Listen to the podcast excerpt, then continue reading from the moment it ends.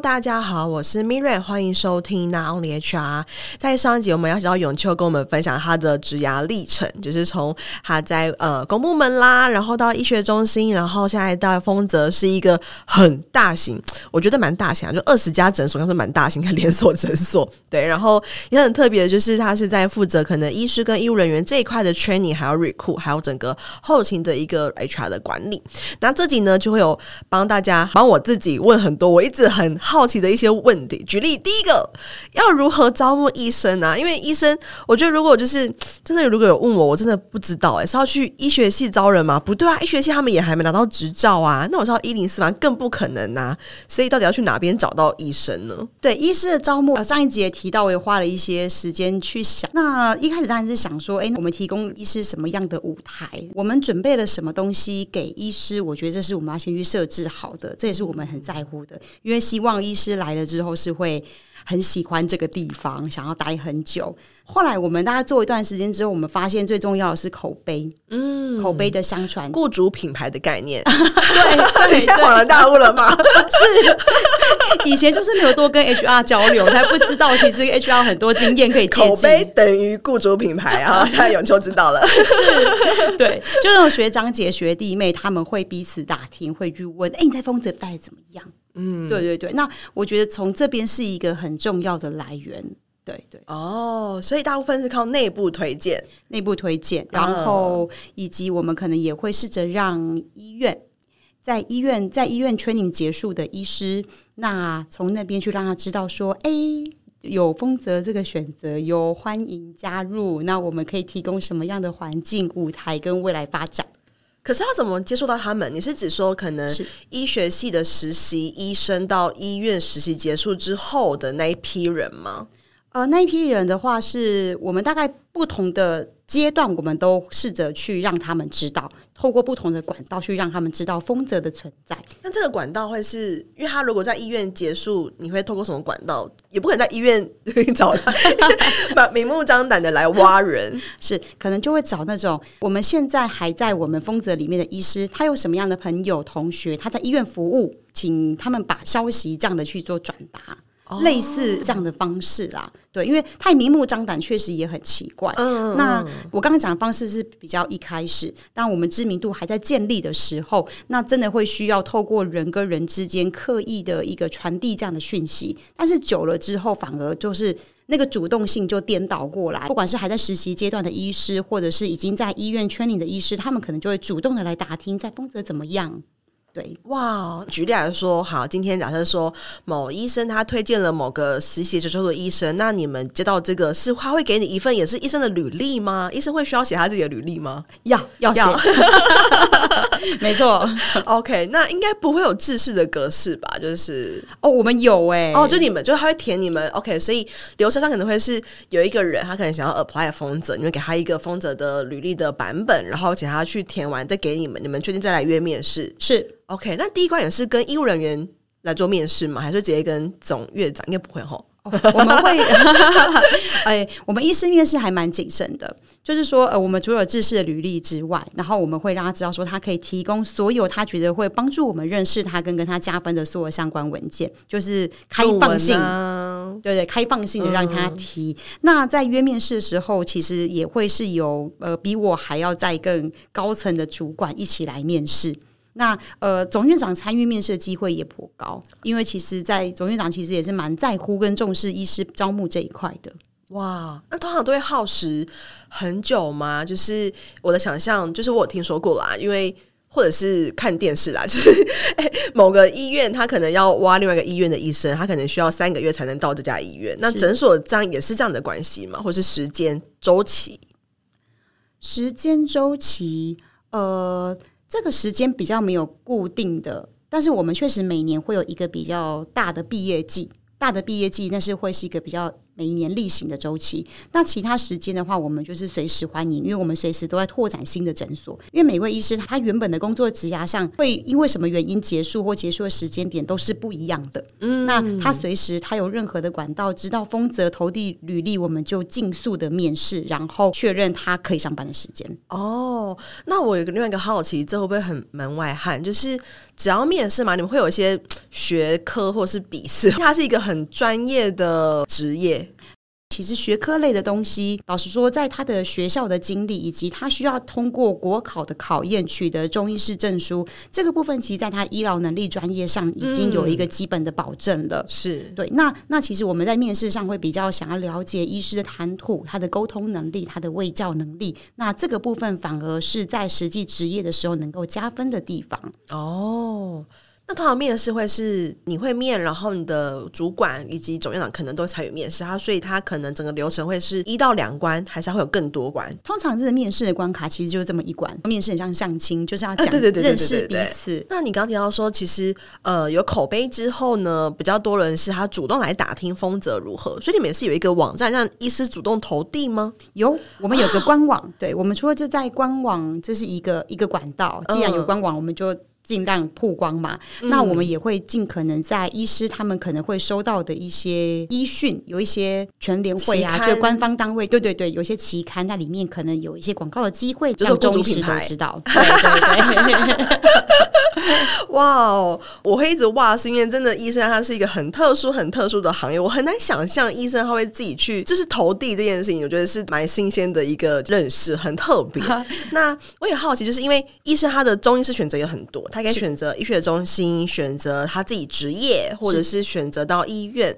那对你来说，你觉得丰泽或者诊所的求财竞争力会是如何呢？呃，竞争力的部分，我想首先在一开始，我们一定会让医师知道，其实，在医院该跟在诊所能够得到的跟发展的东西，未来是不太一样的。我们一定会让医师知道这两者不同，然后让他去做选择。那呃，就是这个知情同意很重要啦。对，知情同意，然后跟大家解释一下，对，就是说，这是知情同意的话，大概就是说，有有些要做选择之前，他必须充分知道全部的讯息，都完整的呈现，然后比较不会去刻意的隐瞒某一块，就像是开刀的时候一样。对对对，然后就是一个很医疗的用语。对对对，没错没错，不刻意隐瞒某一个部分，这样子。好，那那然后那接下来的话，我们的一个竞争力的话就是。呃，因为诊所的话，它可能比较多的业务都是以看诊为主。那医院的话，它可能会有比较可以去涉略学术研究。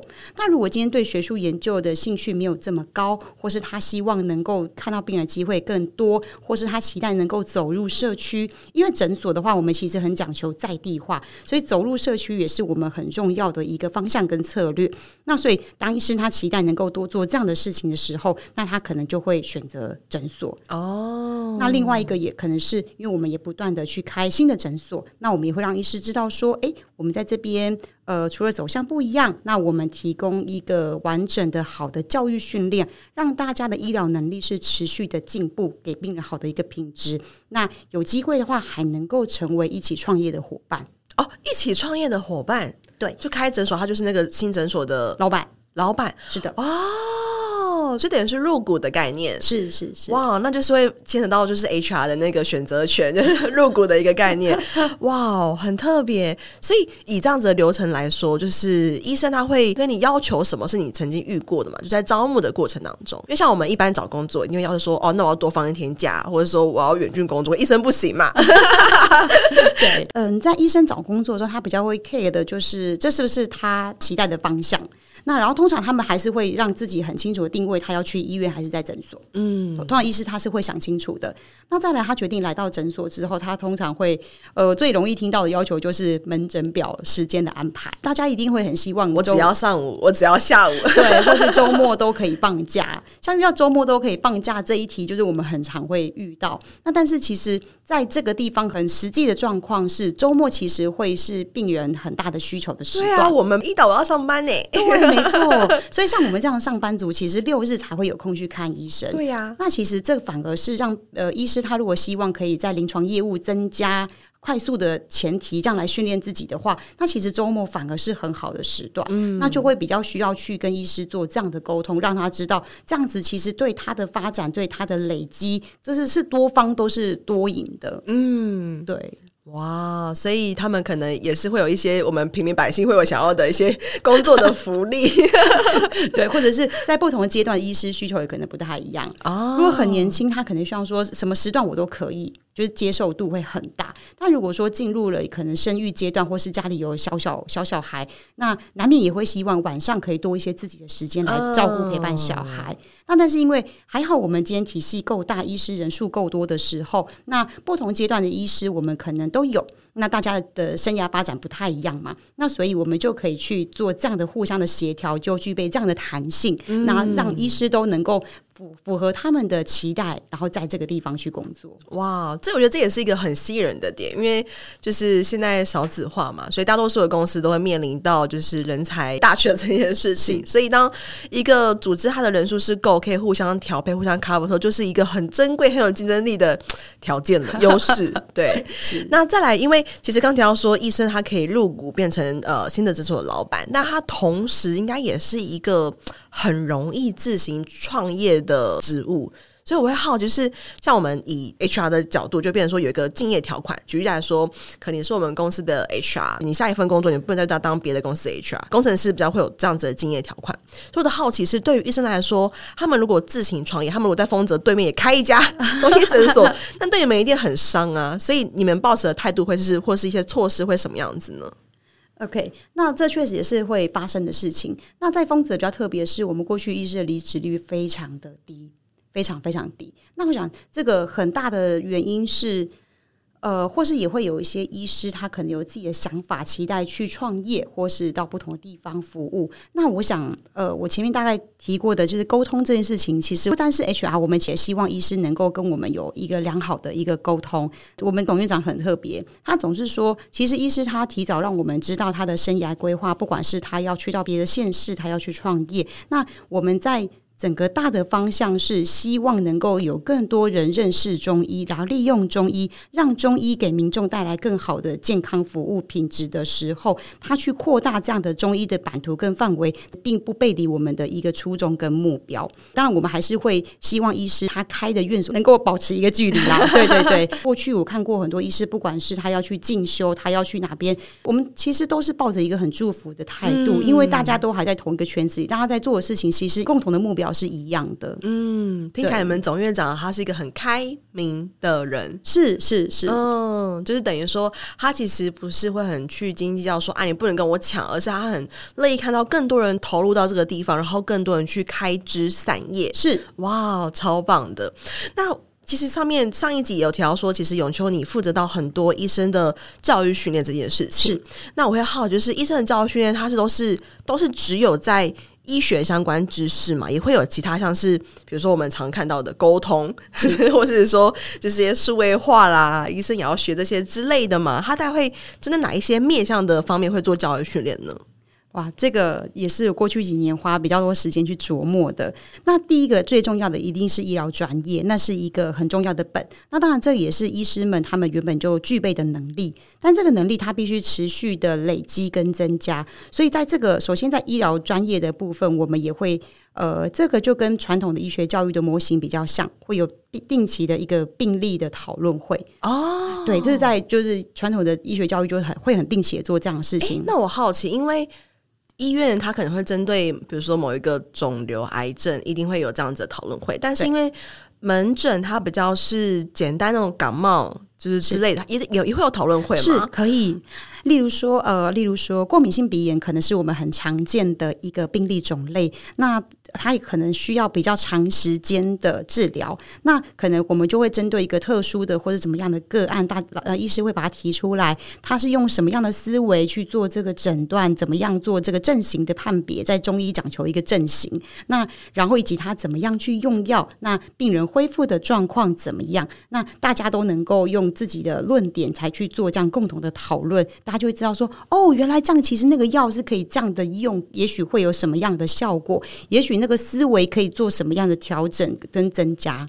哦，所以这样的病例讨论会其实就是蛮不错的。嗯，是我想象的是，比如说，因为每个医生他你们很多地区嘛，第一个地区很多，第二个不同的时段来的病人不一样，所以可能他通常都是下的诊断都是过敏性鼻炎，但是因为我给你的这个之后，哎，有解决。然后，可是我给你 B 这个之后却没有解决。不同的院所，他的所有的过敏性鼻炎都可以拿出来讨论，然后用药结果成效都可以讨论。您刚刚说的比较偏向是多个同一种诊断的研究了。如果你刚刚讲的这个等级，它可能更高等级，它可以、哦、它可以做病例的讨论跟发表。嗯，那我刚刚讲比较是专一的个案讨论哦，单一个一个人一个病人一个病人，对对对。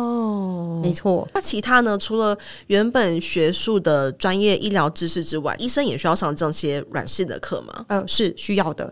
那除了这个之外，那另外一个方面当然是呃，有些法规面的东西，法规面可能涉猎很广，跟健保相关的法规，或是他们自身会相关到的医师法、医疗法，让他们去避免刚刚提过的医疗争议、医疗纠纷。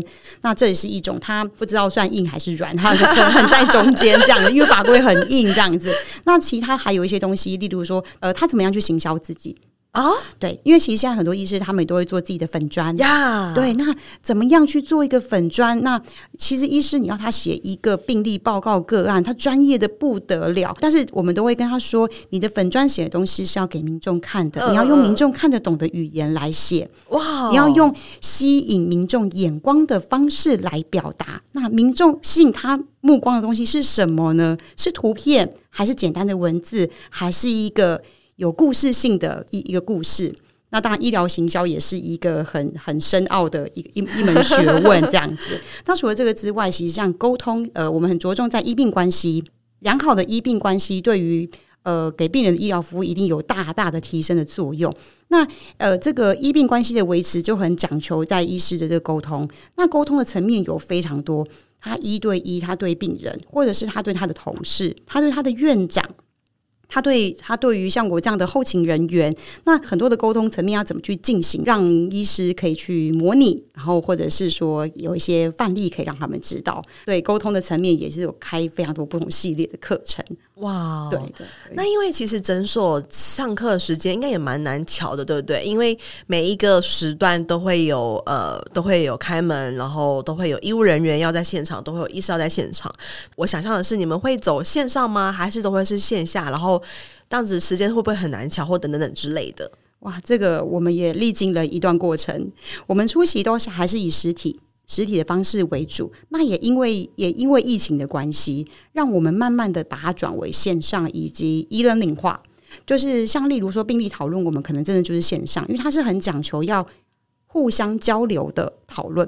对，那然后有些课程，那我们可能还是维持实体，因为可能用工作坊的方式，或是我们需要演练的方式，它可能需要实体进行。那呃，这个我们可能就例如说多开几堂课之类的，因为每个时段都会有医师要看诊嘛，那我们就多开几堂课，或是我们能够线上化的，我们尽量线上化，然后尽可能让最多的医师能够去看到跟接触到这些课程。哇哦，没有想过医师也要看线上课程，那他看线上课程应该。比较多会是哦，举例像是那些医师法或者是医疗法的内容，或者是怎么进行沟通哦。那他们会有时间吗？因为我想象的是，我们一般我在企业内，如果我要部门主管去上课，部门主管可能会觉得自己很忙。那医师他其实也是一个很忙碌的工作，是那他们完课率高吗？哦，这个。嗯，我们有试着去做过一些统计，会发现，诶，某些课程的点阅率比较高。对对对，那我们就会从这个点阅率比较高里面，我们试着去找它真正的需求何在。呃，我们比较没有这么硬性的去强迫啦。对，希望可以还是多元一些。嗯、那从他们的需求面，我们就会知道我们未来可以怎么样再去再去钻研，在哪些课程是他们真的非常有兴趣的。嗯、那这是一种面向。那另外一种面向就是说，诶，如果我们从不管是病人的回馈，或是其他同仁的回馈，发现说，诶，我们期待医师他能够在某个部分能够再精进一些的话，那我们也会主动提醒他什么样的课程是他可以参考的哟。对，因为我很难想象，就是医生他可能他平常要做的事情很多，然后还要去上课，就是大多数的医生都是会一直完课，然后看完所有上面的东西。几乎达成率不会太差耶！哇，对对对，因为他们会知道那是他们的需求，需求那边可以找到一些答案。嗯，对，对，回到就是，如果我们提供的教材是能够解决他马上他所想要的一些干货的话，就像是 Google 一样，那他就会去完成，然后就会看完这些课程。嗯，那针对医师的留才的部分呢？因为像刚刚提到说，医师其实他是很容易自行创业啦，或者是说你刚才说你们丰泽的离职率其实很低，那你自己观察会是怎么样？哪些条件达到就是离职率很低的这种状况？呃，我觉得是我们帮医师打造了一个舞台。而且他的职涯也都先塞好，因应这个职涯每个阶段他，我们我们给予什么样的舞台，给予什么样的教育训练，让他随着时间跟能力的累积，走到不同的阶段，一直不断的累积上去。那我觉得是打造好这样的舞台跟职涯地图。然后让他觉得在这边是可以一直发展下去的，可以长长久久的。嗯，我刚才也是想要说挤压地图，对，哇，mapping 起来了。嗯，所以等于说他们在这边就是真的，医师还是跟一般工作者一样，他还是有很多的需求需要被满足在工作上。所以在整个组织的环境啦、福利啦，然后呃，对于整个空间，整这空间是指发展的空间，是对挤压的空间，都是有被给予支持，就会是很。强壮的留才的一个因素是是是，就是要知道他们要什么，给他什么样的环境跟条件，会让他觉得在这个地方去职业是很舒适的。嗯，我们很重视这件事。了解，我觉得今天这里真的非常的特别，就是我我可能也采访不到第二个像永秋这样背景的人了。对，因为是可能医院的 HR。呃，中山流感所有，但是会实际负责到是连锁诊所，然后整个营运管理面，然后很多的 training，然后很多的这种，就是大量成长中的医疗体系，因为医疗体系很难一直成长中，诶，对啊，回想起来，因为医院也不可能一直开一直开，诊所才有机会一直开一直开，诶，蛮有道理的。好，就是很感谢今天永秋的分享，然后觉得今天这集就是每一个问题对我来说都是一直哇哦，就是很多的很新鲜，然后很多的新知。非常感谢永秋的分享，那我们下期见喽，拜拜，拜拜。没错，到了我们的工商时间，想跟大家分享，我在去年开了一堂线上课程，叫做《成为抢手的人资招募必修的招募漏斗数据思维》。那这中间其实，呃，我萃取了蛮多我过去在做招募很成功的一些原因，其中的一点就是从招募漏斗里面去找出一些魔鬼，因为往往细节都藏在魔鬼都 藏在细节里。OK，所以想跟大家分享这堂课，目前已经有大概将近一百五十位左右的学员加入，那也欢迎大家可以加入课程。然后，如果对课程有更多的兴趣的话，可以在我们的节目资讯栏找到链接，可以点进去做进一步的了解哦。拜拜。